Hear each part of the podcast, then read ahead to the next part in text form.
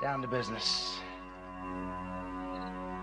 I got my wild cherry diet Pepsi, and uh, I got my blackjack gum here, and I got that feeling.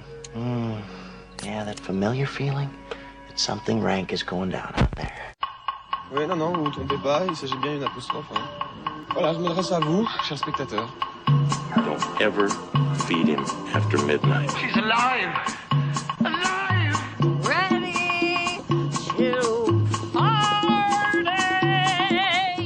Sorry, Dave.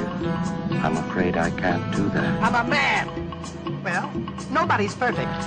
Qu'est-ce que c'est C'est pas quoi faire. Les acteurs sont à l'aise dans leur personnage, l'équipe est bien soudée, les problèmes personnels ne comptent plus, le cinéma règne. Vers l'infini Grâce à Dieu, les apôtres, les apôtres d'Extérieur Nuit sont réunis ce soir devant l'autel sacré du cinéma pour vous délivrer la sainte parole critique, objective et subjective. À la porte de l'éternité, à l'heure du chant du loup, le Battle Angel Alita et son escadron d'High Flying Birds triompheront du bon et du mauvais goût avant de s'envoler dans le ciel, enlevés en plein jour selon l'Apocalypse, Under their umbrella. Et là, et là, Extérieur Nuit, c'est parti.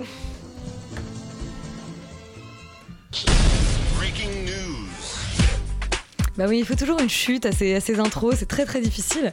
J'aurais dû dire Amen. Amen, Yuri. Euh, on va commencer bah, comme d'habitude avec le box-office de la semaine. Euh, quels sont les films qui ont triomphé du bon et du mauvais goût cette semaine? Eh bien, euh, sans surprise ou encore vraiment, est-ce une surprise On a toujours qu'est-ce qu'on a encore fait au bon Dieu? On se le Ah bah, demande, hein, qu'est-ce qu'on a ça- encore ouais, fait au bon Dieu ça puisque ça fait la cinquième semaine qu'on se le tape en première place du box-office avec 990 000 entrées toujours. Cette semaine, en deuxième place du box-office, un film dont nous avons parlé la semaine dernière qui est Ralph 2.0 qui fait lui aussi 900 000 entrées. On était mitigés hein, pourtant. Suivi par Alita Battle Angel dont nous parlons ce soir. C'est un top 5 très extérieur nuit, hein, on est très content. Euh, Alita dont nous parlons ce soir, donc qui a fait 780 000 entrées, suivi de d'assez près par Dragon 3, Le Monde Caché qui fait 690 000 entrées et en cinquième position Nicky Larson et le parfum de Cupidon qui n'a pas été au goût de tous euh, la semaine dernière mais qui fait 400 000 entrées quand même en deuxième semaine ce qui est pas dingue parce que c'est quand même une, presque moins de 50% de moins que euh, la première semaine. Ah, ça se casse un peu la gueule. Euh, et le 14 heures de Paris, alors les films qui sont sortis aujourd'hui Les films qui sont sortis aujourd'hui. Alors, grosse surprise parce que c'est grâce à Dieu euh, qui a la bénédiction aujourd'hui du public puisqu'il est en première place avec deux- 2586 entrées, euh, une moyenne par copie de 86 pour euh, 30 copies, ce qui est quand même assez, assez impressionnant. En deuxième place, Le Chant du Loup qui s'est fait entendre avec 1909 entrées pour euh, 22 copies et également une excellente moyenne par copie de 87. Euh, et puis, est-ce qu'on parle d'un de nos films, euh, d'un des films euh, en bas un film Le perdant de la semaine. Oui, le perdant de la semaine qui s'appelle Plan B. Plan B, qui a fait 21 entrées pour une copie, ce qui est pas mal, mais ça a sûrement été le plan B de très peu de gens. Voilà. Je suis pas aussi talentueux que Laurent pour faire les jeux de mots. Et en plus de ça, il m'a transmis un 14 heures de Paris avec des titres tronqués, donc je peux pas vraiment euh, faire des. Ah, c'est de l'anti-jeu en plus. Et oui, c'est très très compliqué, donc euh, j'avais j'avais grand honneur à le remplacer, mais finalement je, je lui en veux un peu. C'est bien, c'est une émission où on s'excuse de faire des trucs. Je m'excuse de mon intro, tu t'excuses de ton 14h, c'est très bien. Euh, Qu'est-ce qui s'est passé à Berlin alors? Parce que le festival donc s'est terminé euh, ce week-end. Ce week-end, samedi dernier, tout à fait. Et grosse, grosse surprise, puisque l'Ours d'Or est attribué à un outsider total qui était synonyme, euh, réalisé par Nadav Lapid, un film euh, de- donc d'un réalisateur israélien, produit en France. Euh, c'est une énorme surprise, puisque vraiment, pour le coup, personne euh, personne n'attendait ce film. Assez bizarre. Donc, moi, j'ai eu la chance de voir une version, pas celle qui a été à Berlin, une version un peu précédente. Donc, c'est un film, effectivement, sur, sur l'identité israélienne, sur qu'est-ce que ça veut dire que d'être israélien aujourd'hui. Un, film très, très énervé, très virulent contre, contre son pays. Donc, c'est un film vraiment assez intéressant sur euh, d'un point de vue, on va dire, théorique. On en parlera plus précisément quand il sortira, quand on aura une, une vision plus précise du film. Euh, et euh, le grand prix du jury a été attribué à Grâce à Dieu de François Ozon. Donc, Cocorico, nous sommes très contents de films français, finalement, en tête de ce beau palmarès de la Berlinale. Et puis ensuite, des films dont on parlera sûrement également à leur sortie. Prix de la mise en scène attribué à J'étais chez moi, virgule, mais réalisé par euh, Angela Chanelec. Que se cache-t-il après ce mai nous le, découvr- nous le découvrirons à la sortie. Euh, prix du scénario, un film euh, italien euh, coécrit par Roberto Saviano, qu'on connaît pour avoir euh, écrit Go- Gomorra. Ouais. Claudio Giovanesi et Maurizio Brocci, bon ça je ne les connais pas malheureusement, et ça s'appelle La Paranza del Bambini, vous excuserez mon magnifique accent. Prix d'interprétation masculine, ce sont deux acteurs chinois, Wing, Wang Jinchun, pardon, et l'autre nom qui m'échappe puisqu'il n'est pas noté sur ma liste, je- j'en suis fort confus, pour un film qui s'appelle So Long My Son, euh, qui paraît-il a également marqué les esprits à Berlin. Voilà. Mais donc un palmarès qui est finalement assez surprenant parce que Mm. il- personne n'est là, on l'attendait vraiment. Et euh, avec cette victoire de- du film de Nadav Lapide qui en a vraiment euh, surpris plus d'un. Et bah super pour Berlin. Euh, L'autre du coup actu de cette semaine, enfin d'aujourd'hui, c'est donc l'annonce euh, de la sélection du prochain Sérimania, Sérimania 2019. On a appris que la showrunner euh, Marty Noxon sera la présidente de l'édition 2019. C'est une scénariste qui a travaillé sur Buffy contre les vampires, qui a travaillé sur Grey's Anatomy, Private Practice, Mad Men, plus récemment Unreal, euh, Sharp Objects. Donc voilà, une, une, une assez chevronnée à la tête de ce, de ce jury qui est très féminin. Donc ça c'est assez chouette. Côté côté sélection officielle, euh, parce que bon, on va peut-être pas aller dans toutes les dans toutes les sélections parce que c'est des séries qui sont pas encore diffusées, donc euh, c'est pas voilà, c'est difficile de se faire une idée. Ce qu'on peut dire, euh, c'est que il y a vraiment beaucoup de nationalités différentes qui sont représentées. On a Chambers, qui est une série euh, euh, américaine euh, sur une histoire de, quelqu'un qui, a, enfin, à qui on greffe un cœur et qui enquête sur la personne, enfin sur son donneur d'organes et qui se met en fait à, réfléchir comme lui, etc. On a une série, on a une série anglaise, on a une série franco-allemande, Eden sur la crise des réfugiés. On a une série russe. On a une série israélienne, une série australienne autour de, de trois générations de, de nonnes, une autre série française, Mytho de, euh, de Francis Goldberg, donc l'auteur des Revenants. C'est pas Francis son prénom. C'est Fabrice. et il s'appelle Gobert en plus. Oui. Fabrice Gobert. Mais en plus, je l'aime beaucoup. De Fabrice Gobert, donc euh, le, le- le- le showrunner des, des Revenants. Et puis, euh, on a Twin, une série norvégienne, donc un, un palmarès assez divers, un palmarès, non pas encore un palmarès, une sélection assez diversifiée, ce qui est plutôt chouette pour ce Sérimania qui se tiendra fin mars. Euh, on va tout de suite commencer avec le premier film de cette semaine, Grâce à Dieu, donc de François Ozon. On écoute la bande-annonce. Je m'appelle Alexandre Guérin, père de cinq enfants. Je découvre il y a un mois, par hasard, que le père Prénat est revenu sur la région de Lyon, comme avant. Il t'a vu? Oui, je sais. Pourquoi cet homme s'occupe-t-il encore d'enfants? Euh, François Ozon, donc, euh, qui réalise ce, film adapté de, faits réels, enfin d'un fait divers, je sais pas si on peut vraiment parler d'un fait divers, d'une affaire en tout cas euh, judiciaire encore en cours aujourd'hui, donc une affaire d'un prêtre, le père Prénat, qui est un, pédophile au sein de, l'Église. Morgane, qu'est-ce que que François Ozon On l'attendait pas forcément sur ce sujet, sur sur un fait divers comme ça. Qu'est-ce que Oui, c'est rigolo parce que ça ressemble pas forcément à un François Ozon. Moi, je trouve que c'est beaucoup plus classique en fait que ce que peut faire François Ozon. Il a une approche bah, très euh, un peu factuelle des choses. Enfin, euh, c'est un peu un film à l'américaine sur un sujet d'actualité qui est politique. Euh, non, tu, te- tu trouves pas? Te non, je, pas, mais je te, je te laisse. Il y a un côté un peu, euh, tu vois, Spotlight. Enfin, moi, ça m'a rappelé, en tout cas, des films un petit peu comme ça, qui ont à peu près le même sujet en plus. Euh, je trouve que c'est un film assez intéressant. Voilà, c'est l'histoire de d'un personnage qui s'appelle Alexandre, qui vit à Lyon euh, avec sa femme Popo, et donc, ses enfants. Euh, il est, ouais, il est habillé vraiment comme un cateau, quoi. C'est, enfin, ils sont, ils ont très très bien choisi les costumes, je trouve, dans ce film, avec euh, une petite chemise, un petit pull, le pantalon couleur moutarde. Enfin, tu, tu, voilà, c'est très C'est bien un peu la famille. Lequinois, ouais. Voilà. Et, euh, et donc, euh, bah, il veut en fait, euh, il, voilà, il, il- il a vécu un traumatisme terrible qui est le fait d'avoir été abusé par un prêtre quand il était enfant. Et des années et des années après, il veut dénoncer ça et il veut dénoncer ça auprès de l'Église pour que l'Église règle ce problème parce que le père Prénat qui a abusé de lui, il se rend compte qu'il est toujours en contact des enfants et que c'est problématique. Et il veut aussi le faire un peu éclater au grand jour. Voilà.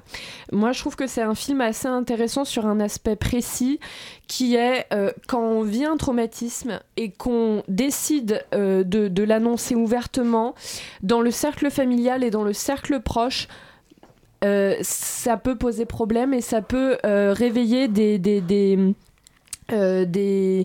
discours problématique. C'est-à-dire que, alors là, en plus, ça touche à la religion, à l'église. Euh, par exemple, il y a des choses intéressantes sur euh, le fait que euh, ses parents disent Mais pourquoi tu réveilles une histoire qui a 25 ans? Pourquoi t'as envie de parler de ça alors que c'est du passé? Il y a la réaction, par exemple, d'un frère qui est assez intéressante qui dit Bon, bah voilà. En fait, toute la famille est concentrée sur tes problèmes. Euh, du coup, on ne s'intéresse plus qu'à tes problèmes. On en parle toute la journée. On en parle au dîner, au déjeuner. J'en peux plus. À Noël, etc. J'en peux plus. Euh, et puis, il y a des gens qui réagissent bien, etc. Et en fait, euh, le, le fait qu'il se soit fait abuser par un prêtre, c'est euh, le sujet du film. Mais finalement, ça aurait pu être autre chose ce traumatisme.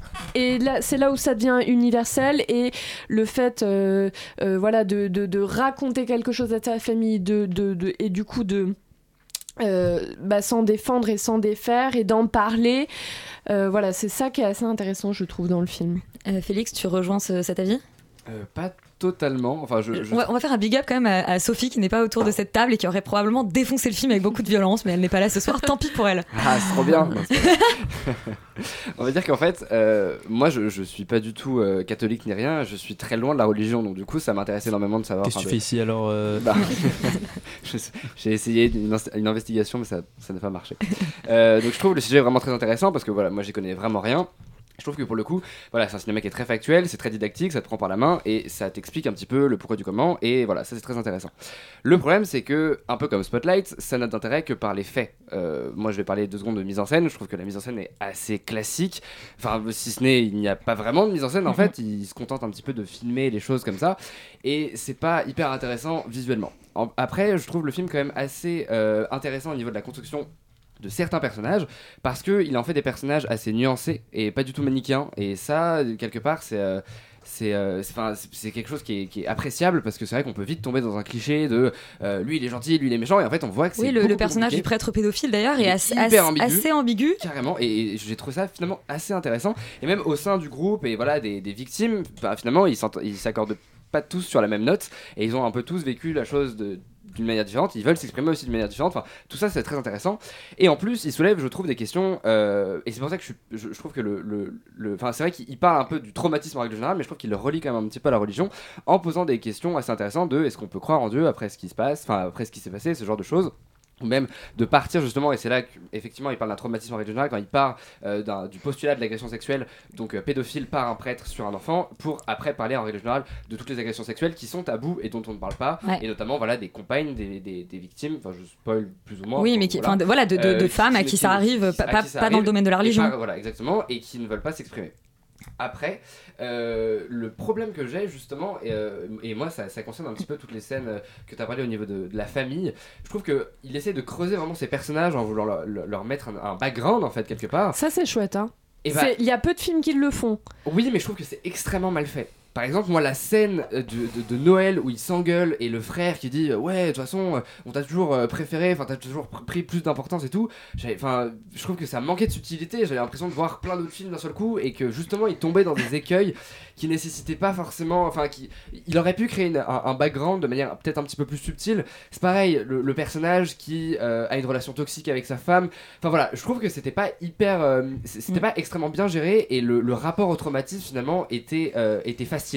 Et je pense que c'est beaucoup plus euh, profond et complexe. euh, et c'est normal. euh, Enfin, je, comprends qu'on puisse avoir des relations compliquées avec son père, avec sa, sa, sa femme, avec son frère, etc. Après avoir vécu un, un traumatisme, forcément, ça remue une famille. Après, de là à tomber dans des scènes comme ça, un petit peu clichés, à mon sens, c'est un peu ça qui m'a sorti du film. Alors c'est marrant parce que moi je suis, enfin, je suis assez d'accord avec ce que vous dites et en même temps, euh, pour moi c'est un peu l'anti-spotlight justement. C'est-à-dire que c'est un film qui pourrait ressembler à, à- à un film dossier comme on en faisait beaucoup dans les années 70 aux États-Unis et Spotlight est quand même un peu un, enfin une ressucée en tout cas de ce, de ce système-là. Il le fait très bien, hein, mais et en fait je trouve que Ozon fait un peu l'inverse, c'est-à-dire qu'il est vraiment euh, avec ses personnages dans un truc très intime.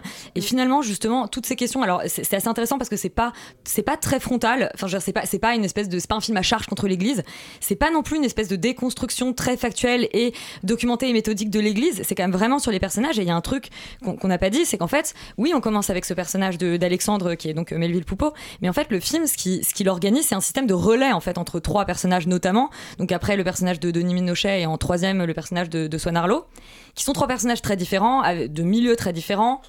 Euh, euh, qui ont des manières très différentes de vivre leur traumatisme. Et euh, je trouve que vraiment, cette espèce de, de- de système comme ça, de tisser d'un personnage à l'autre en étant vraiment, enfin, c'est-à-dire, c'est le point de vue des victimes, et à ce niveau-là, en fait, c'est l'anti-Spotlight. Parce que Spotlight, c'est un film qui n'est jamais avec les victimes, qui est toujours dans un, enfin voilà, dans une réflexion, une espèce de quête journalistique. Et, et, et- je trouve que c'est quand même là qu'en fait est Ozon. C'est-à-dire qu'Ozon, c'est toujours quelqu'un, même quand il parle de sujets de société, etc., il est toujours vraiment dans un truc de, de- enfin voilà, de, point de vue du personnage. et voilà, et je trouve que le scénario à ce niveau-là est assez réussi. Bah Après, il y a un gros problème, c'est que ça dure 2h17 et qu'on aurait bien coupé 30 minutes.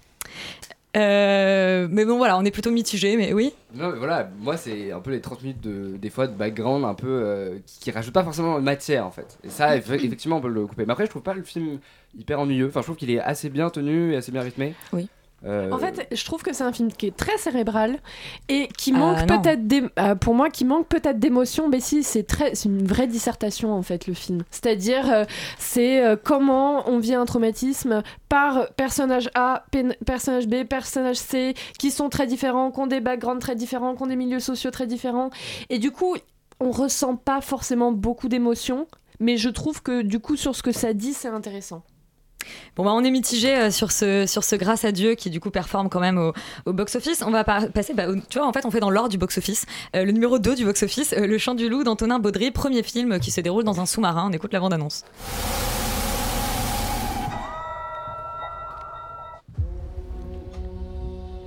C'est quoi la guerre acoustique? C'est dangereux? Ok, j'ai peut-être quelque chose dans la trace. Pas de sous-marin à quatre pales. Je sais. Alors, le, le, le Chant du Loup, euh, Yuri, je te, je te propose de nous. de- non, tu veux pas nous le pitcher? Alors ça se passe effectivement dans un, dans sous, dans un sous-marin au début, dans deux sous-marins après. soum-soum. Attention, gros spoiler. Euh, on suit donc le personnage joué par François Civil qui s'appelle Oreidor, qui est un. Enfin, un- il s'appelle pas marin. il est Oreidor. Il est mais. Non, c'est on- pas un chef indien qui s'appelle Oreidor ou un truc comme ça. C'est un, c'est aurait un- peut-être été son, encore mieux. son- son vrai nom dans la vie, dans la vie réelle, ça, c'est Chantered, et c'est donc un jeune marin qui écoute les sons euh, dans un sous-marin. Et le film s'ouvre sur une opération périlleuse au cours de laquelle il fait une erreur, il, il croit identifier un sous-marin, puis en fait, euh, il pense que ce n'est finalement pas un sous-marin, et en fait, c'est vraiment un sous-marin, donc ça met en, en danger tout son équipage, Euh, et euh, finalement, il, il va devoir sauver le monde d'une potentielle guerre nucléaire. On est quand même à un enjeu pas. C'est un blockbuster français, ok voilà, c'est pas. Non mais voilà, et, et- et c'est exactement ce que c'est. C'est un blockbuster français, mais qu'est-ce que c'est bien fait? C'est-à-dire que j'ai trouvé la mise en scène implacable, c'est solide, c'est précis, c'est maîtrisé. C'est quand même le premier film de ce type-là Qui n'a jamais a- réalisé de qui n'a court-métrage réalisé de court métrage, qui a scénarisé euh, la BD Quai d'Orsay ainsi que le film. Et il Oui, est, voilà, c'est vrai. Il est dans une, dans, dans une maîtrise de ce qu'il fait qui m'a sidéré. Moi, je l'ai vu au Grand Rex en grand large. C'est vrai que ça. En grand- en grand large En grand large, mais c'est vrai que les images sont parfaites. Il y a les, les, il y a, il y a- les images de synthèse. On ne sait pas où elles commencent, où elles se finissent. Il y a vraiment une vraie maîtrise de, du film qui est assez euh, scotchante et assez bluffante. Euh, vous allez tous lui tomber dessus, je sais, pour les films, avec, pour les scènes avec Paul Habert, euh, qui est effectivement pas très bien dirigée et pas très bien écrite. C'est dommage. C'est 5 minutes sur 2 heures de film. Euh, pour le reste, je trouve que les, les comédiens sont justes, que euh, le scénario, alors qu'il Gros, est ca- gros casting d'ailleurs, parce que t'as parlé de. François Civil, mais. Il y euh, a Mathieu Kassovitz, Reda Kateb, Omar Sy, enfin il y a vraiment. euh, Et Paul il y a- Habert, du et coup. Paul Habert. Qui a peut-être du Euh, fait de pète là. et- on va pas encore ouvrir le bureau d'orientation professionnelle, mais. Oh, bah non, on- pas pour elle. Non, pas et- non, non, mais c'est c'est pas de sa faute là pour le coup. Non, Bah mais voilà. il, il arrive extrêmement bien à faire toutes les scènes de tension, les scènes d'action, les scènes de même de dialogue militaire où finalement on se sent un peu perdu, mais pas trop, ce qui est un vrai tour de force pour un film comme ça qui aurait pu te perdre perdre avec euh, son jargon. Et euh, finalement, non, j'ai passé un excellent moment. Et malgré effectivement les défauts qui, qui existent dans ce film-là, euh, franchement, on va pas cracher dans la soupe. C'est un excellent film, un thriller d'action français, comme on en voit très très peu, comme on en voit d'ailleurs pas du tout. Et euh, voilà, allez voir ce film et arrêtez de Et faire chier. Laurent, Laurent a envie de cracher un peu dans la soupe quand même. Bah, disons que j'ai envie de cracher un peu dans la soupe, mais il faut pas non plus exagérer. C'est-à-dire qu'en effet, moi je suis assez d'accord avec toi pour le côté efficace. Je trouve que c'est un film qui est, qui est, pour un film français de ce type-là, vraiment plutôt réussi. Après, euh, il y a quand même des défauts qui frisent un peu la correctionnelle, hein, on va quand même pas se mentir. Euh, notamment, du coup, tu as parlé du personnage de Paul Habert, euh, il y a des dialogues. Qui joue donc la de- petite amie de François Civil. Voilà, il y a des passages de dialogue qui sont extrêmement gênants, il y a des scènes qui sont extrêmement absurdes. Où, euh, voilà, euh, on peut citer la scène du sac ou, l'espèce de scène d'amour euh, complètement dingue. Mais moi je trouve que ça marche, hein, la scène du sac et la scène d'amour. C'est très, BD, c'est très BD la scène du sac quand même. peu- Je jette voilà. mon sac à l'eau parce Moi, que je suis trouve- pas moi, je trouve content. que c'est, je trouve que c'est voilà, il y a des, y a en fait, il y a des- il y, a des- il y a des trucs qui sont passés, qui auraient pas dû passer et qui peuvent en fait éventuellement faire sortir du film, ce qui est un peu dommage. Non, il y a un autre, il y a un autre problème en fait dans le film euh, qui est à mon avis pas complètement négligeable, c'est que euh, bah, je vais faire un peu de spoiler alert parce qu'il y a une histoire de crise nucléaire en fait. Bon, Yuri l'a dit a 5 Euh, minutes, si oui, vrai, mais bon, mais là on va aller un petit peu plus loin. Il lance en gros la séquence pour pouvoir lancer donc un engin nucléaire depuis un sous-marin. Et, euh, et en fait, le- la réalité, c'est que cette séquence-là, dans la vraie vie, elle est secrète. C'est-à-dire qu'on n'a strictement aucune idée de comment ça se passe. Et donc le Ah film est ah. obligé de complètement l'inventer. Euh, alors même si Antonin Baudric était diplomate avant, il aurait pu éventuellement avoir des connaissances dans ce domaine. euh, et- dire Cap de Villepin. voilà, voilà bon, il, aurait, il aurait pu savoir ce genre de choses. La réalité, c'est qu'il aurait pas pu les divulguer s'il les savait, parce que sinon il serait en prison. Donc euh, voilà. Et le problème, c'est que toute cette séquence et toute la manière dont elle est gérée, et notamment à la fin, moi, me paraît pas crédible. C'est-à-dire qu'il y, y a des problèmes de crédibilité qui sont, qui sont pas négligeables dans cet élément-là, et alors que c'est un élément qui est extrêmement important. Du coup, le film s'en sort à peu près, étant donné qu'on ne peut pas vérifier si c'est vrai ou pas. Parce que, froid, coup, quoi. non, non, mais je, non, mais c'est vrai, je fais un peu le difficile, mais je trouve que ça, pour le coup, c'est un vrai défaut du film. En dehors, en dehors des problèmes qui auraient clairement dû euh, passer, euh, euh, qui auraient pas pu passer sous les fourches conines, d'un, je sais pas, d'un producteur ou même de quelqu'un qui a lu le scénario normal euh, ou d'un distributeur, j'en sais rien. Euh, Il y, y a vraiment ce truc-là qui est un peu bizarre et qui, enfin, peu, moi, m'a fait poser des grosses questions en fait sur le film à la fin en sortant en me disant, mais en fait, j'ai du mal à y croire. C'est-à-dire qu'il y a un- il y a, il y a pas de problème de réalisme parce que je trouve ça très réaliste et très bien foutu, mais il y a un problème de crédibilité sur cet élément-là de séquence de, de guerre nucléaire et je trouve ça un peu dommage parce que dans l'ensemble, je trouve que c'est quand même un bon film et que c'est un film qui mérite d'être vu malgré ses défauts. Roman?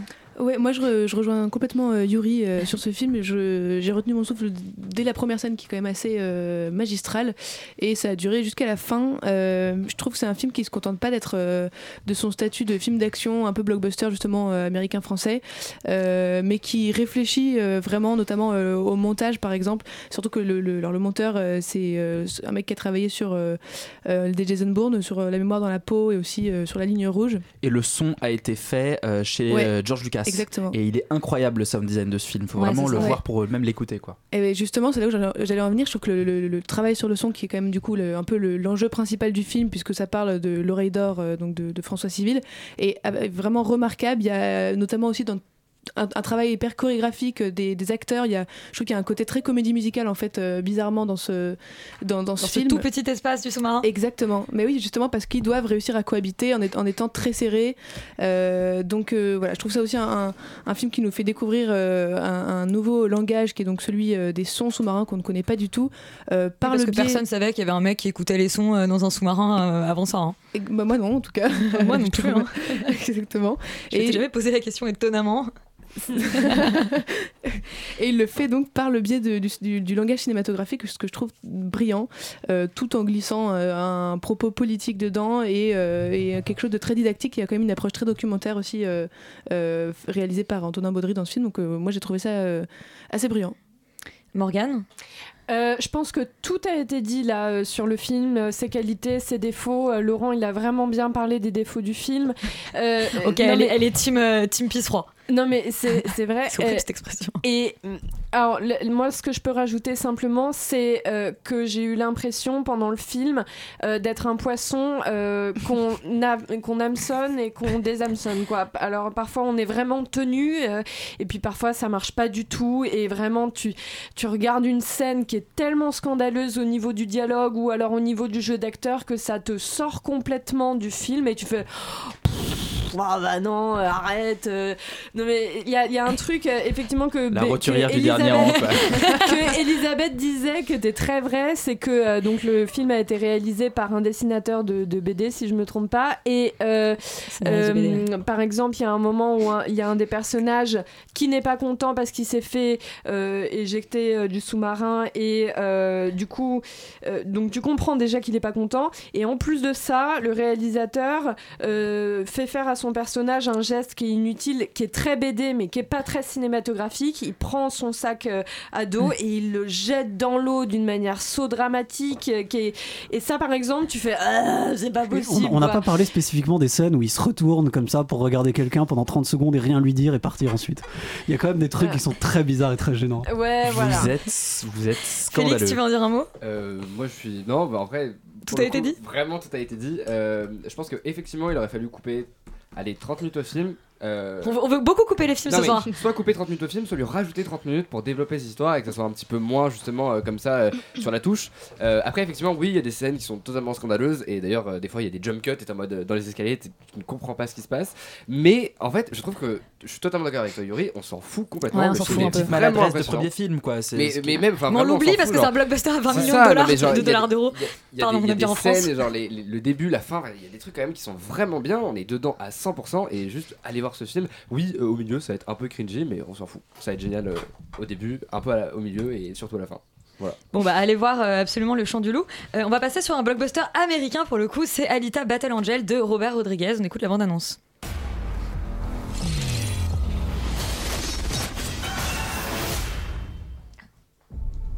Vous m'avez raconté la guerre. La bande annonce est en VF. Tremblait, le ciel qui Ça veut te dire.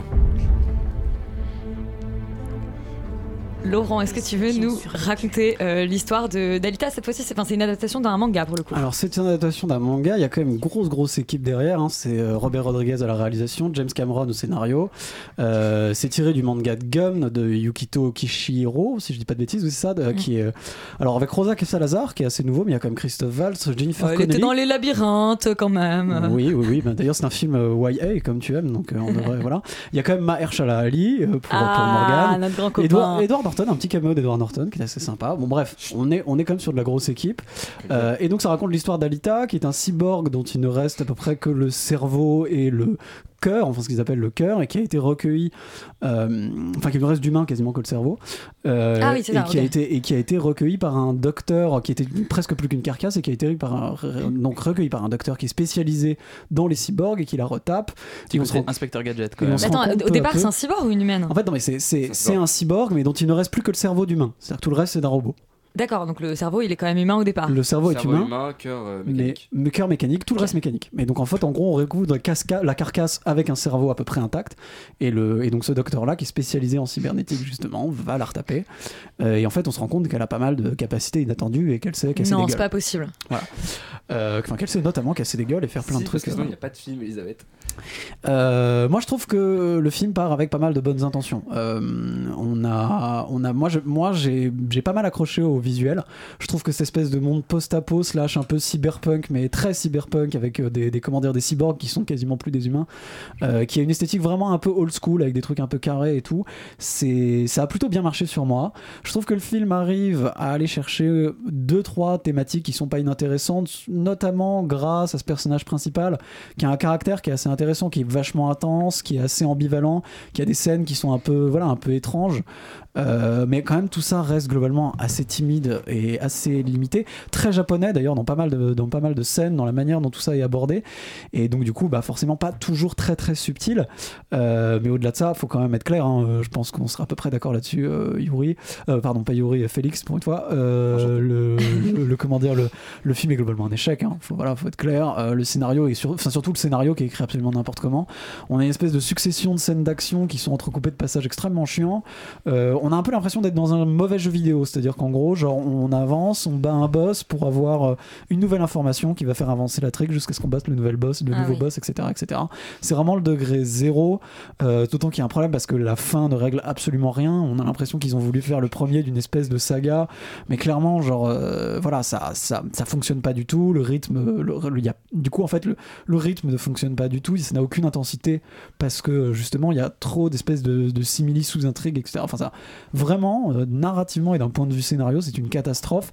Euh, D'autant que bon, bah, il y a aussi des problèmes de personnages qui sont vraiment foirés. On peut citer quand même, euh, on peut citer quand même le- le- l'espèce de personnage de love interest de beau gosse lambda, vaguement latino, qui sert absolument à rien. C'est un peu triste de voir un truc aussi bâclé, alors que James Cameron avait optionné le, la- comment dire, le, le manga en 1999, je crois, donc ça doit faire Ah oui. 20 ans qu'il bosse dessus. Il a été obligé de le donner à Robert Rodriguez, machin. Bon, euh, clairement, c'est pas à la hauteur de ce que ça aurait dû être. Moi, je j'ai jamais lu un Gun euh, ni vu les, les- les versions animées, Euh, mais il paraît que c'est quand même, euh, enfin, vachement bien et que là, clairement, c'est une catastrophe. Donc, euh, donc, euh, donc, il faut. Bah, encore une adaptation de manga ratée, j'ai envie de dire, Félix. voilà. Ah mais c'est horrible, ce film est horrible, mais vraiment, je- j'ai détesté. T'as essayé de te pendre combien de fois? Je me suis scarifié cette fois-ci. Ah Horrible. Bonjour. Euh, non mais je- c'est c'est totalement scandaleux. C'est vraiment euh, la même. En fait, vous prenez ma critique sur Mortal Engine, c'est vraiment la même chose, mais on est encore plus scandaleux. Ça, c'est pour les gens qui écoutent vraiment bien Ouais, toutes les c'est- semaines. C'est pour euh, voilà, c'est pour les, les vrais. On fait plus de critiques Dédicace. maintenant, on dit bah euh, je pars réfère-toi il y a 4 semaines. euh. Écoute le podcast. Euh, les gars.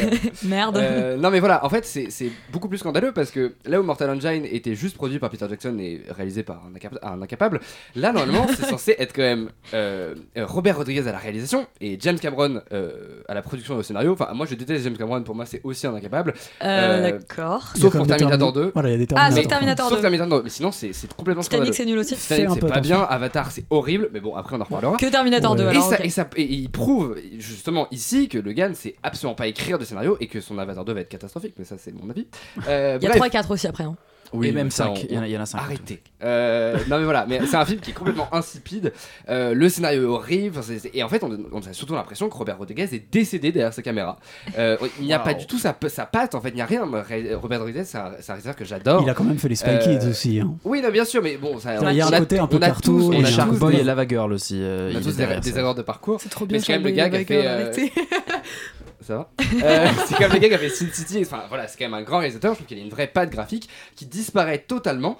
Euh, et, et voilà, même en régional, le film est, est moche. Enfin, au niveau des fonds verts, j'avais l'impression que c'était Black Panthers 2. Enfin, c'est vraiment horrible. Et surtout que Cameron nous a vendu une CGI et euh, une motion capture du futur. Genre, oui, je m'appelle Cameron, j'ai plein d'argent et j'ai inventé. Bah, c'est ce qu'il fait souvent, hein, de, faire progresser mais les voilà, effets spéciaux pour faire ça, ce film. enfin, on peut mettre des guillemets et ils se vendent surtout de faire ça. Là, je suis désolé, mais quand on fait des gros plans sur le visage d'Alita, c'est horrible. J'avais vraiment l'impression. De- je suis pas d'accord avec toi. Mais moi, je trouve, Franchement. ça- je trouve que justement le visage, il est hyper raide. J'arrivais pas du tout à m'identifier et j'avais vraiment l'impression que euh, on était de retour en, genre, en 2010. Enfin, Mais je pense que c'est un peu fait exprès, qu'il y a la volonté de créer une espèce d'Uncanny Valley comme ça, avec ce personnage qui est moitié humain mais pas vraiment. Mais, euh, Donne quoi là, Laurent moi, je De- pense ce pas, qu'on appelle la. Uncanny Valley, tu veux que je t'explique Mais oui, ouais, justement, j'aimerais bien, ouais. enfin, moi je pense pas, je pense que c'est une erreur de parcours parce qu'il a quand même vendu le truc de oui, euh, c'est hyper révolutionnaire, euh, c'est euh, photoréaliste, etc. entre marketing et, On va- laisser Laurent expliquer, euh. Non, mais bien sûr, mais là pour le coup, je trouve ça vraiment scandaleux. Alors non, juste la Uncanny Valley, euh, pour, euh, pour ceux que ça intéresse, euh, c'est c'est comment dire, cette espèce de, de, de sentiment que l'on ressent quand on voit un robot ou quelque chose qui a l'air humain mais qui ne l'est pas suffisamment pour qu'on ait l'impression que ce soit un être humain, qui est une espèce de-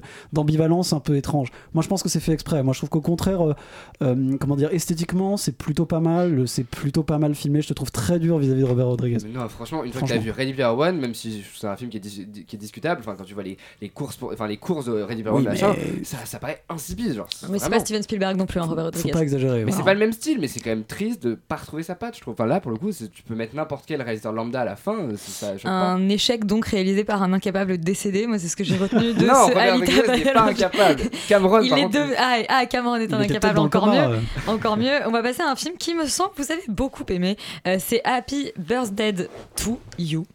Euh, on écoute la bande-annonce. Dude. Ow. I am tripping right now. I feel like I've totally lived through this day already. Deja vu? Yes. The day reset when you died, Donc c'est donc euh, le- la suite de d'Happy Birthday, euh, de nouveau avec enfin réalisé, écrit et réalisé par Christopher euh, Landon, qui doit être le je sais pas le cousin américain de Vincent Lindon probablement. Euh, et quoi? Désolé, mais c'est nul. je le prends quand même, hein, mais franchement. Et ben moi je le prends et c'est moi qui Je vais décide. dire Château Landon, mais. Euh, Charlie, on peut faire n'importe quoi. qu'est-ce que ça raconte? Alors le premier c'était une boucle temporelle. C'est ça, on suivait les aventures d'une jeune femme euh, assez insupportable qui s'appelle Tree. Et, euh, qui, Déjà, elle s'appelle Tree, elle a pas de chance, quoi. Qui, ouais, le de son vrai prénom c'est Teresa, je crois. Bah, c'est en anglais, quoi. enfin, tu euh, vois. Ouais, bah écoute, chacun sa merde. Euh, et du coup, elle se faisait assassiner le jour de son anniversaire et se retrouvait coincée dans une boucle temporelle. Et la seule manière d'en sortir, c'était de euh, démasquer euh, son, son assassin. Donc le, premier opus était quand même assez jouissif. C'était une espèce de film pop qui, prenait un petit peu à, revers euh, certains codes du, slasher, une espèce de, parodie, mais, mais qui arrivait à, rester digeste, on va dire. Et là, ils sont partis sur quelque chose de complètement différent euh, ou de complètement pareil, je sais pas vraiment. Ou euh, je sais pas, je sais, en fait j'ai vraiment beaucoup de mal à expliquer ce film parce que je ne sais pas ce que j'ai vu, je ne comprends pas ce que j'ai vu. Toi Yuri, qu'est-ce que qu'est-ce que tu nous peux en, nous en dire? Mais moi, je sais que j'ai vu un réacteur quantique et que c'est le cœur du film. Le Et retour que de la à- physique quantique utilisée à partir tout du va. moment où tu introduis un réacteur quantique dans une boucle temporelle, si tu veux, t'es niqué quoi. Ton film il part vraiment loin.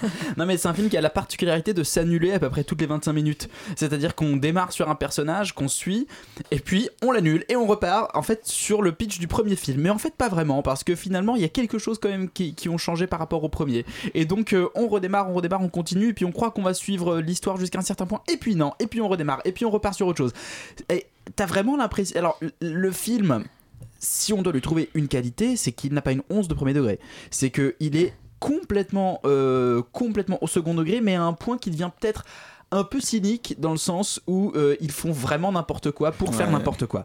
Et, et que le premier avait ce côté un peu bébête, un peu, un peu stupide, mais jouissif, et comme t'as dit, Et surtout, on s'attachait de ouf à la. on s'attachait à, ce personnage. principal, voilà. qui est- là, en fait, là, en fait, elle a juste envie, à l'arbre. elle a envie de crever. Et, et- et le film, t'as l'impression qu'il a envie d'en finir aussi. Mais ça, ça dure 1h40 et c'est un peu douloureux.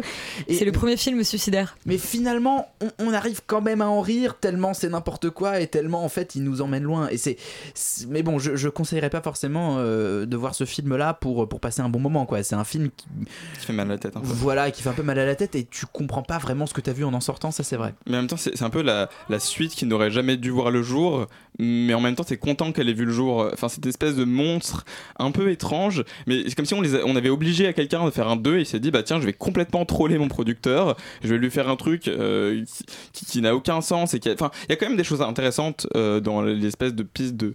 de euh, comment dire, le- le- le- ils creusent quand même le- le- leur héroïne et, et- et- et- et ils suivent quand même l'histoire du 1, notamment sur la relation qu'elle avait avec, euh, avec sa mère qui est décédée. Qui est très euh, artificiel quand même. Mais qui est C'est- très artificiel, il aurait fallu plus creuser là-dessus plutôt que de faire 5 films dans un seul film. Mm. C'est ça que je trouve dommage. Euh, Félix, t'as compris toi ce que t'avais vu?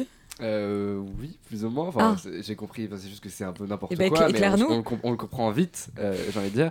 Euh, et je vais encore dire qu'il faut couper, mais je pense que. Il faut couper coup- tout le film en fait. Non, mais. Le cisailleur Non mais moi je moi je remonte les films en fait. J'ouvre un deuxième cabinet en parallèle de celui de Yuri.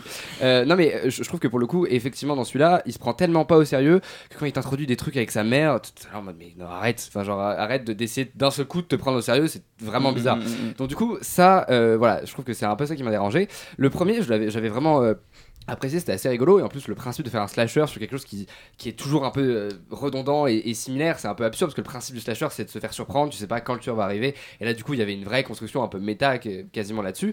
Et là en fait le deuxième oublie même carrément complètement que de base c'est un film d'horreur c'est un slasher. Enfin pendant les 20 premières minutes effectivement ça essaye de continuer un petit peu les trames du premier et le système. Et finalement après ça On part complètement, totalement dans, dans autre chose. Euh, elle, elle se suicide en boucle. Il y a un côté vraiment totalement absurde où on essaye d'en finir vraiment avec ce scénario. On a ouvert plein de portes on sait pas comment faire et on essaie de les fermer parce que on s'en fiche un petit peu et on fait un peu n'importe comment et en même temps la démarche et on sent qu'elle est tellement sincère et que le réalisateur s'est fait tellement plaisir à écrire ce truc là que nous on peut pas vraiment lui, lui reprocher enfin ça serait quand même reprocher à une comédie d'être drôle c'est quand même un peu absurde c'est juste un, un film qui est complètement what the fuck qui s'assume comme tel et du coup qui en devient euh, vraiment rigolo mais après voilà objectivement c'est quand même assez mauvais Mm, Euh, Laurent Mais moi, c'est, je vais, je vais être un peu plus nostalgique. On va Ça a l'air d'être un, très bon plaisir coupable en fait. ce C'est film. exactement ça, totalement c'est pas, exactement en ça. fait, en fait, bah ouais, mais en fait, comment dire On a un peu l'impression que ils ont une idée, genre en disant bon bah la science, alors du coup on va pouvoir faire des trucs rigolos avec des mécaniques quantiques et boum.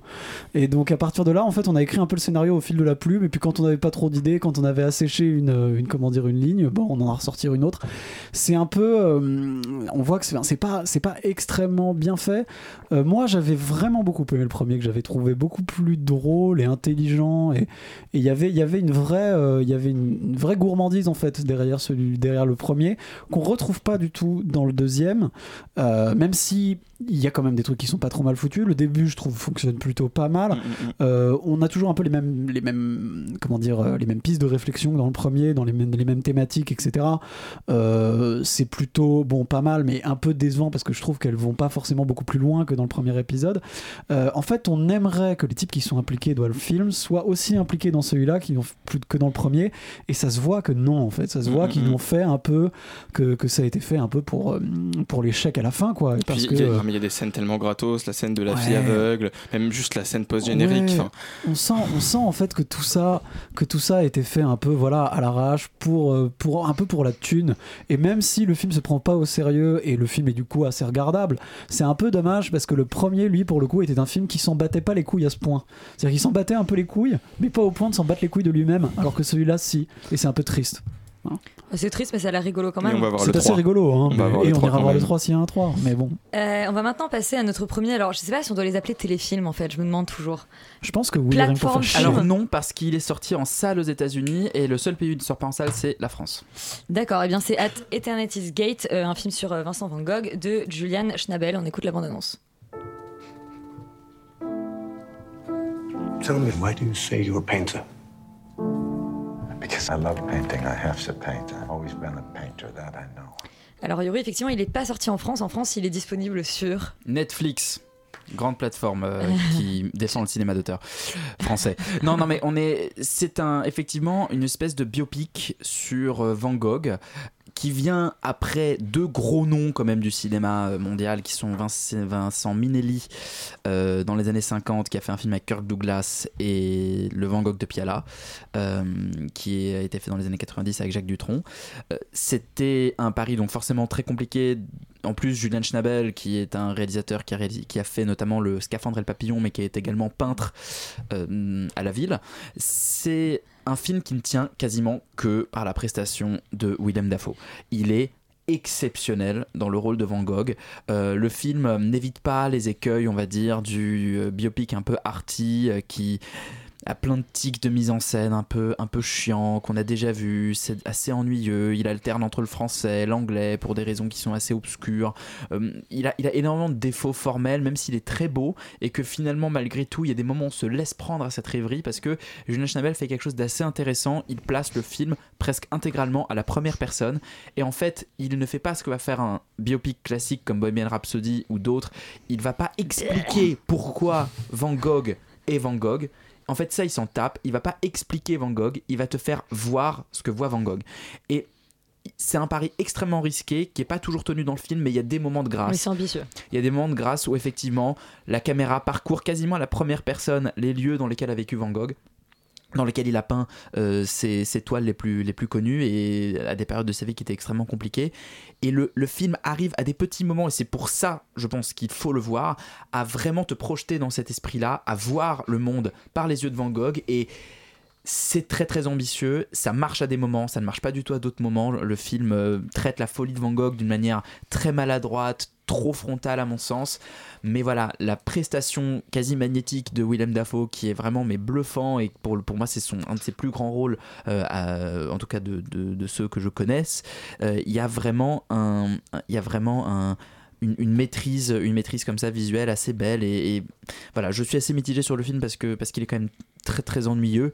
Euh, mais voilà pour ces moments de grâce où euh, finalement on se laisse emporter et on voit le monde à travers les yeux de Van Gogh en tout cas ce que on pense être les yeux de Van Gogh euh, dans, dans la vision de Julian Schnabel c'est assez, assez fascinant et très beau. Et je trouve que c'est un mystère pourquoi il n'y a eu aucun distributeur français qui n'a voulu repiquer le film parce que ce n'est pas du tout un film Netflix en fait. C'est vraiment un film qui a été distribué aux États-Unis dans des circuits normaux voilà je trouve ça on- on- Bah, c'est juste se- que Van Gogh en France, je sais pas, on sait peut-être pas trop qui c'est.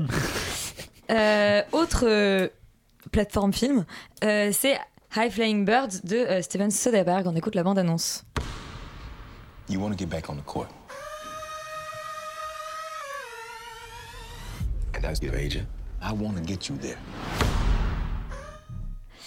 Euh, Félix, tu es le seul à avoir vu, parce que je sais pas, Steven Soderbergh, ça fait 15 ans qu'il dit qu'il arrête le cinéma, donc. euh, Oui, bah après il en ressort un là bientôt. Oui, je sais, mais il en sort un par an, à peu près. Mais je crois qu'il est dans une démarche euh, un peu euh, lointaine où il essaye de faire du- des films avec des smartphones. Enfin, l'intention est louable. Après, c'est pas toujours réussi. C'est un peu comme Euh, Godard finalement, tu vois, qui fait des trucs très Ouais, bizarres c'est avec ça. de la, En de la quand 3D. même. En, étant, en étant un petit peu plus cadré, on va dire, je pense. Euh, moi, j'adore Soderbergh, vraiment, je trouve que c'est un très grand réalisateur. Et même dans Meilleur que Cameron, quoi. Très bah. Euh, et même dans ces films un peu moyens, on va dire, je trouve qu'il y a toujours euh, des intentions de mise en scène, de réalisation, il y a toujours quelque chose, il y a une patte Soderbergh. Euh, son dernier film, Paranoia, était vraiment, vraiment bien. Enfin, moi, j'avais vraiment pris une Ouais. grosse claque. Et en plus, voilà, c'était filmé à l'iPhone, mais c'était pas gratuit. Enfin, il y avait un- une vraie réflexion aussi sur, sur le- la- l'image que ça faisait, enfin ça, ça renforçait le côté euh, euh, la folie et tout la dramaturgie en fait qu'il y a derrière. Et donc là, High Flying Bird, c'est un espèce de film sport, euh, pas documentaire, mais euh, voilà, qui s'inspire énormément de faits réels puisque ça nous plonge en 2011 euh, pendant le lockout de la NBA. Donc un lockout, c'est en fait quand deux syndicats de la NBA s'opposent, donc du coup gèlent tout simplement. Le, tout- tous les matchs et De toute, basket, la, toute la ouais, compétition tous les matchs de, de de basket, basket. Ça a duré 100 128 jours, je crois, un truc comme ça. Euh, et donc là, c'était les syndicats des joueurs qui s'opposaient aux syndicats des patrons euh, des équipes. Euh, et en fait, du coup, on va suivre Ray, qui est donc un agent euh, donc pour basketteurs, parce que les basketteurs, comme euh, les footballeurs et voilà, tous les, tous- toutes les grandes personnes en fait, euh, qui, euh, les- les adultes, enfin, ils ont tous des agents. Enfin, moi, j'ai un agent. voilà. En fait, va essayer de, de relancer un petit peu sa carrière parce que du coup, forcément, toutes les carrières sont un peu mises en péril. Euh, et donc, il va essayer de relancer sa carrière en utilisant les nouvelles technologies pour organiser des défis entre tous les grands joueurs et tenter, en fait, par une faille, de relancer un petit peu la machine. Ça, c'est euh, ce que j'ai compris du film quand je suis allé voir Wikipédia. Voilà, Euh, parce que en fait, le film n'est pas clair du tout. On ne comprend strictement rien, mais vraiment rien. Je t'y connais peut-être pas assez en basket aussi. Mais hein. voilà, en fait, comme la religion, je ne connais pas le basket non plus énormément. Ah, c'est ça de de la génération des frères Scott. hein. Voilà, exactement, on en avait déjà parlé. Euh, en fait, il faut vraiment connaître super bien le basket, je pense, pour apprécier le film. À mon avis, ça doit être un film qui est hyper intéressant. On doit en apprendre vraiment. Enfin, on doit apprendre plein doit. de choses. Euh, ça, ça va être vraiment super. Je remets pas ça en question. Mais quand on ne connaît rien au basket, euh, c'est vraiment un nuage euh, brouillard. on, compte- c'est vraiment, on ne comprend rien, mais vraiment rien. Et comme tout le film, c'est des dialogues, des chants contre chants où on parle juste, voilà, de la situation de machin et on utilise des mots un peu compliqués, toi t'es complètement perdu. Et pourtant ça a l'air de- d'aborder des sujets qui sont hyper intéressants sur, euh, par exemple, le, le- en fait, le, basket de base, quand même un sport qui est très, euh, qui appartient vraiment à une certaine communauté, celle des Afro-Américains, et comment en fait ce sport-là, un, peu même comme le rap en fait finalement, a été euh, entre guillemets euh, Enfin, comment cette communauté été dépossédée par l'argent en fait et par la capitalisation. Et bon, c'est des choses qui sont très intéressantes. Euh, et voilà, forcément, du coup, ça aborde la discrimination, le racisme, etc. Et donc, à mon avis, voilà, ça doit être très intéressant. Mais le problème, c'est qu'il faut comprendre le film. Et on le comprend pas du tout. Donc, ça, c'était pour le fond. Et pour la forme, bah, c'est pas mieux. Tout simplement parce que c'est des gens contre chants. Ça a l'air beau, mais ça l'est pas. C'est ça, non, même pas. C'est des, dialogues que des gens contre chants. Et donc, du coup, Soderbergh, pour, euh, comme il a vu qu'il faisait un film chant, il s'est dit, bon, bah, je vais mettre plein d'angles caméra chelous. Euh, sauf que du coup, ces dialogues n'ont aucun sens. Et le problème, c'est quand on filme à l'iPhone, c'est un grand angle. Donc, du coup, on a un effet fisheye constant. Et c'est pas du tout un parti pris qui, justement, renforçait dans Paranoia euh, le- la folie ou quoi que ce soit. Là, c'est juste bizarre. On a juste des gros plans sur des personnages. Euh, Enfin, ça n'a vraiment aucun sens. Et du coup, je trouve ça un peu gratuit pour le coup de faire un film à l'iPhone juste pour faire un film à l'iPhone et là on sent que la démarche c'est vraiment juste ça ça apporte rien et voilà I Flying Bird c'est c'est totalement opaque et Bah oui, moi si je résume, donc t'as rien compris, c'est bizarrement filmé. Exactement. Mais ça a l'air intéressant. Et si on connaît le basket, ça doit être super. Donc, si vous aimez le euh, basket. Ne regardez pas ce film, sauf si vous êtes spécialiste du basket. Et dans ce cas-là, expliquez-moi le film, envoyez-moi une lettre, je ne sais pas. Ouais, parce que Petit courrier mec- de fan. un mec à l'ancienne, une lettre. Une lettre, un pigeon voyageur. Euh, on va parler maintenant d'un documentaire, c'est Abducting in Plain Sight de la réalisatrice Sky Borgman. On écoute la bande-annonce. Mr. Berchtold had such an effervescent, wonderful personality. We became very good friends. He was so engaged with the kids too. I mean, he really was. Alors déjà, quand ça commence, he was so engaged with the kids, you know? Ça sonne. C'est un peu dérangeant, n'est-ce pas, Laurent? Ouais, ouais, ouais, ouais, bah comme, euh, comme, voilà, comme tu l'as dit. ça, va euh, être, ça va être difficile de le pitcher, je pense. Bah pas tant que ça en fait, ça raconte comment dans les années 70, euh, un, pédophile qui est, un pédophile qui est particulièrement retors c'est, euh, a réussi à s'insinuer dans la vie d'une famille mor- mormone de l'Idaho. Euh, et qui est bien dans un endroit bien paumé d'ailleurs et qui a réussi à plus ou moins enlever une des filles de la famille euh, en, lui lavant le cerveau etc et donc la relation qu'il a avec cette fille dont il a lavé le cerveau Euh, et en effet ça, c'est un- pour la partie bah, émergée de l'iceberg. c'est ça l'histoire. En effet, euh, c'est un documentaire qui a beaucoup fait parler de lui parce que euh, les gens qui l'ont vu ont un peu pété un câble devant de manière, euh, on va dire, relativement normale. Parce qu'il faut avouer que c'est quand même assez glauque et que, ça va quand même vraiment très loin dans le sordide, dans la bêtise des gens. la connerie et la naïveté incroyable de cette famille est complètement surréaliste. Après, moi, au-delà du côté fait divers, j'ai pas trouvé ça particulièrement passionnant. C'est pas vraiment mon genre de doc déjà. c'est pas, enfin, il y a des trucs un peu, mais il y a des trucs quand même pas inintéressants. euh, à la fois sur l'espèce de béatitude stupide de ces voilà de ces banlieues américaines euh, euh, globalement euh, de l'époque surtout surtout surtout qui sont tenues par des mormons par des mormons qui sont quand même particulièrement on va dire gentils naïfs etc Ah, je suis particulièrement con, c'est quoi? oui, enfin, je t'invite à regarder un petit peu comment, comment, enfin, le, la, la- comment dire, la mythologie derrière les Mormons. C'est si, si les mecs sont pas complètement cons, je vois pas quoi faire pour eux. Mais bon, bref. Euh, mais surtout, en fait, ce que je, je trouve la plus intéressante dans le documentaire, c'est la culpabilité sexuelle qui est incroyable en fait euh, chez dans cette communauté-là et chez ces gens qui les poussent à faire absolument n'importe quoi. Et à travers en fait euh, tout le poids du tabou de cette société américaine dans les années 70 et sur ces questions en particulier dans les communautés mormones, en fait, lui va arriver à les manipuler. Et c'est assez, euh, c'est assez édifiant de voir comment un type comme ça, euh, euh, bon, je vais pas, on va pas trop, mais enfin, arrive à manipuler quasiment une famille complète juste sur leur culpabilité. Et c'est assez, c'est assez, c'est assez fort et assez, assez flippant. Euh, moi, je trouve que c'est finalement un film qui est assez intéressant pour les gens qui aiment ce genre de true crime, ce genre de trucs, de faits divers sur des crimes qui ont eu lieu, etc. Après, moi, c'est bon, voilà, c'est pas non plus, c'est pas non plus, je, je pense que ça mérite pas tout, tout le, tout le ramdam qu'il y a eu autour, comme on dit. Euh, bah écoute, moi je te rejoins complètement. Après, je- je- j'ai évidemment une vision un peu différente parce que moi, les, les faits divers, euh, c'est un peu, bah, c'est ma cam, tu vois. Euh, Tu, tu reparles plus jamais comme ça. mais, euh, mais non, effectivement, enfin, c'est moi ce qui m'a sidéré dans ce film, c'est que c'est une, c'est une plongée dans le puissant fond de la connerie humaine. C'est-à-dire que tu passes, t'es, t'es sidéré, mais c'est-à-dire moi j'ai quand même passé le film globalement toutes les 5 minutes, j'étais là genre non. Non, Non, tu vois. ça peut faire ça. Et, et- et ça fait quand même un effet où tu te dis, enfin, sans spoiler, il y a- il y a le, le père de famille, il est quand même, enfin, Le père un- de famille est surréaliste. il est vraiment tellement surréaliste que je me disais mais c'est pas possible et c'est ça le pouvoir quoi. et c'est ça le pouvoir des faits divers en fait et c'est là où effectivement le documentaire est pas si bien fait que ça il y a des, il y a des zones d'ombre qui restent dans l'ombre notamment la famille de ce pédophile effectivement et, et on se demande un peu pourquoi ils sont pas allés fouiller dans cette direction parce que ça aurait été probablement intéressant mais les, les- ce qui est assez fascinant, c'est aussi la capacité de ces, de ces, de ces enfin, personnes réelles à se mettre en scène, à raconter l'histoire avec un truc quand même, une espèce de, enfin voilà, de, de, de flow très américain, très, on, on dirait une, une émission Oh, bah, à extrêmement. mon avis, on l'aura quasiment écrit. Hein. Mais je, je pense que oui, mais c'est très étonnant parce que elle, elle quand même, cette, cette femme à qui l'histoire est arrivée, c'est une femme qui a été actrice, qui a monté des conférences, qui a écrit un roman sur son histoire. Donc il y a quand même une espèce de, de mise en scène de leurs propres faits divers qui est assez malsaine et en même temps pas inintéressante. Et, euh, et euh, voilà, moi ça me fait penser bah, à des histoires de manipulation folle, comme par exemple les reclus de Montflanquin euh, en France avec toute une famille comme ça qui était restée enfermée pendant des années dans un château. Enfin, des histoires quand même tellement folles que je sais pas, ça vaut quand même le coup euh, de, de regarder ce, ce documentaire. Enfin, c'est- oui, moi c'est pour, documentaire. pour les gens qui aiment ça, euh, oui, je pense. Après, voilà, c'est vraiment, ouais, c'est du documentaire fait divers. C'est du documentaire fait divers, mais particulièrement chelou. Euh, donc c'était Abducted in Plain Sight, et on va passer à notre dernier, euh, alors notre première série, notre dernier projet de la soirée, c'est The Umbrella Academy de Steve Blackman, disponible sur Netflix. On écoute la bande annonce. In October 1989, 43 women around the world gave birth.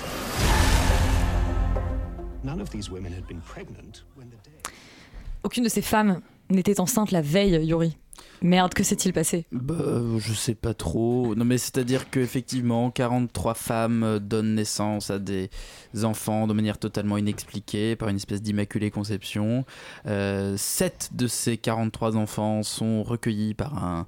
Reginald Reginald Hargreaves. Voilà, ce monsieur qui est un peu fou, un milliardaire Qui est excentrique. complètement abusif d'ailleurs. Qui euh. les, qui, qui les, qui les entraîne à être une espèce de. Crew de super-héros et la série s'ouvre sur la mort de ce monsieur et on va donc devoir suivre un peu euh, la vie de ces personnages 30 ans après. Et t'as l'air blasé Mais parce que ça ne m'intéresse, mais pas du tout.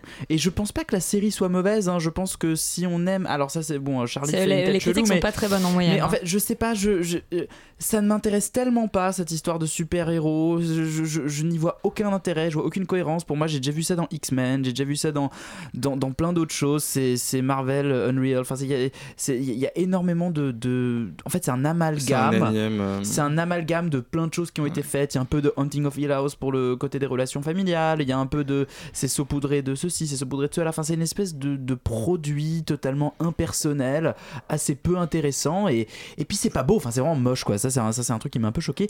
Et j'ai vu quatre épisodes. J'ai absolument pas compris l'intérêt de cette histoire. Je ne vois pas pourquoi je m'attacherai au personnage. Je vois pas pourquoi euh, ils ont quelque chose à me raconter d'intéressant sur quoi que ce soit. Donc, euh, passez votre chemin. Est-ce qu'il a des chapeaux comme dans Kingdom? Il a. non, non, il a des moustaches par contre assez solides Ah. et un monocle.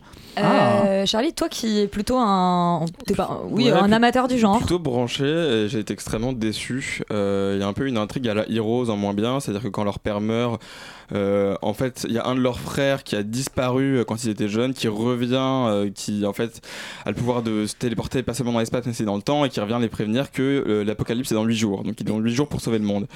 Et autant dans Heroes, la saison 1 ça fonctionnait bien, autant là ça marche Save the pas cheerleader, save voilà. the world. Ça marche pas bien parce qu'en fait c'est une espèce de ressucé de trucs qu'on a déjà vu en moins bien. Par exemple, il y a l'espèce de tueurs spatio-temporels Hazel et Chacha qui sont. On essaie de te faire des tueurs un peu à la Utopia, à la Dirk Gently, mais c'est pas du tout des personnages qui sont Vous faites dignes que du de name dropping, j'ai l'impression qu'en fait cette série n'a rien de Euh, singulier. Non, après, il y a- y, mine de rien, euh, il y, a- il y a des choses qui sont encore pires dans la BD. C'est-à-dire que toute l'intrigue sur Vanya, euh, qui est censée pas avoir de pouvoir et dont on découvre au fur et à mesure que finalement elle en aurait peut-être et serait peut-être incontrôlable, un truc un peu. à la- Non, sans blague. Ouais. Euh, en fait, c'est encore pire dans la BD. Genre, c'est Ah, que la vraiment. BD est mauvaise c'est- aussi la, la BD, la BD, Vanya, l'histoire dans la BD, c'est que genre, il y a, y a un- des gens qui font partie d'une espèce de d'orchestre maléfique qui ont tout orchestré pour lui faire faire jouer une, mélodie qui va détruire le monde. Et du coup, il faut l'améliorer en, en l'opérant. Enfin, il y a des trucs genre complètement, complètement. aurait été peut-être. Ouais, ça a l'air stylé. Et en fait, euh, il y a vraiment ce truc où je trouve, ce que je trouve dommage, c'est qu'il y a des, il y a des teams euh, dans les comics où on peut vraiment dépasser euh, les poncifs du genre. C'est-à-dire que même si mais, bon, tout ce qui est X-Men et compagnie, par exemple dans le Doom Patrol, il y a un mec qui s'appelle Mr Nobody euh, qui a une euh, a une équipe de super méchants qui s'appelle euh, la Brotherhood of Dada qui ont tous des pouvoirs complètement what the fuck, genre des pouvoirs du style. euh, Il y, en a un qui a le pouvoir d'avoir tous les pouvoirs auxquels tu ne penses pas. Genre, c'est-à-dire que si, si- et tu peux justement le battre en, en trouvant le pouvoir que c'est. Genre, il peut te transformer en, en toilette avec des fleurs dedans. Genre, enfin, des, des, des, des Si trucs vous qui voulez sont complètement. chelous, euh, Voilà, des Laurent trucs fous. jaloux. Faut, non, il faut regarder, faut regarder Jojo Bizarre Aventure hein, si vous voulez voir des, Ouais, pouvoirs et on, euh. on m'en a vachement parlé, et, et- et ça, ça, ça, ça mérite qu'on creuse dedans, mais nous faire un énième X-Men en moins bien, c'est pourquoi Netflix? Qu'est-ce qui s'est passé? Et Qu'est-ce surtout qui s'est qu'ils ont passé? quand même annoncé 4 à 5 saisons déjà. Ils sont chauds Ah non, non, comme la En fait, non. Genre, et puis, dès, dès qu'on parle aussi de voyage dans le temps, à ce point-là, ça se perd très très vite. Et c'est pas cohérent. C'est un peu comme la- une autre série qui est sur Netflix qui s'appelle The Travelers, qui est par les mecs qui ont fait Stargate. Ouais. Ça, ça, ça, ça s'invalide tout le temps. C'est, rien n'est expliqué en plus. Oui, oui, non, mais c'est, terrible. La présence d'androïdes, on sait pas d'où ça sort. Enfin, c'est- pas complexe. cohérent, c'est déjà vu, on s'attend à beaucoup beaucoup de choses. L'intrigue avec le mec qui, qui au final est un super fan depuis longtemps et qui se fait passer pour son petit copain. Enfin, on a déjà vu ça mille fois, c'est très prévisible, c'est vraiment vraiment dommage, vraiment dommage. Et même la réa est efficace, mais très impersonnelle. Donc une série qui est une ressucée de plein de choses et Ouais, c'est c'est cool si vous avez 12 ans et que vous avez jamais, jamais vu de trucs comme ça. Quoi, mais Eh bien, sinon, donc non. ne regardez pas The Umbrella Academy, regardez Abducted in Plain Sight si vous êtes un de 12 ans, fan. enfin, Si vous êtes un fan de faits divers, euh, High Flying Birds si vous êtes un fan de basket, Eternit- at Eternity's Gate si vous avez rêvé de voir par les yeux de Van Gogh, Happy Birthday to You euh, si vous êtes vraiment un fan du premier, euh, Alita Battle Angel le regardez peut-être pas, euh, Le Chant du Loup courez et puis euh, grâce à Dieu regardez aussi parce que on a plutôt, euh, on était plutôt assez positif. Je disais oui. Extérieur Nuit, c'est déjà terminé pour cette semaine, mais euh, bah déjà on va remercier Antonin quand même qui a réalisé l'émission. Coucou Antonin. Euh, et puis on va passer l'antenne à Tout foutre en air. Qu'est-ce qui se passe ce soir sur Alors Tout ce foutre soir, en air euh, on est très content d'être en antenne. On a deux artistes qu'on aime beaucoup qui sortent leur troisième album le même jour. C'est Séverin et Frédéric Lowe. Euh, Il y aura du live euh, acoustique, de l'interview, de la carte blanche, tout foutre en air dans deux minutes. Oui, et avant de, avant de vous rendre l'antenne avec grand plaisir, on va peut-être faire une petite annonce quand même parce que euh, une de nos chroniqueuses qui n'est pas là ce soir organise le Java Comedy Club, euh, un, donc un, un petit spectacle de stand-up avec beaucoup d'humoristes. C'est vendredi soir au Java Club. Et puis comme ça, vous aurez peut-être l'occasion bah, déjà de rigoler un peu et puis euh, de, et bah, de nous voir de en vrai. rencontrer vos, vos, vos idoles d'extérieur nuit. Euh, voilà, c'est à 21h. C'est à, non, c'est à 20h, je crois. C'est à 20h. Et c'est gratuit et il y a happy hour jusqu'à tard. Enfin, globalement, les choses sont bien. Ouais, donc euh, venez si vous aimez rigoler que vous nous aimez. Sinon, c'est même pas la peine d'écouter la semaine prochaine. À la semaine prochaine et restez sur Radio Campus Paris.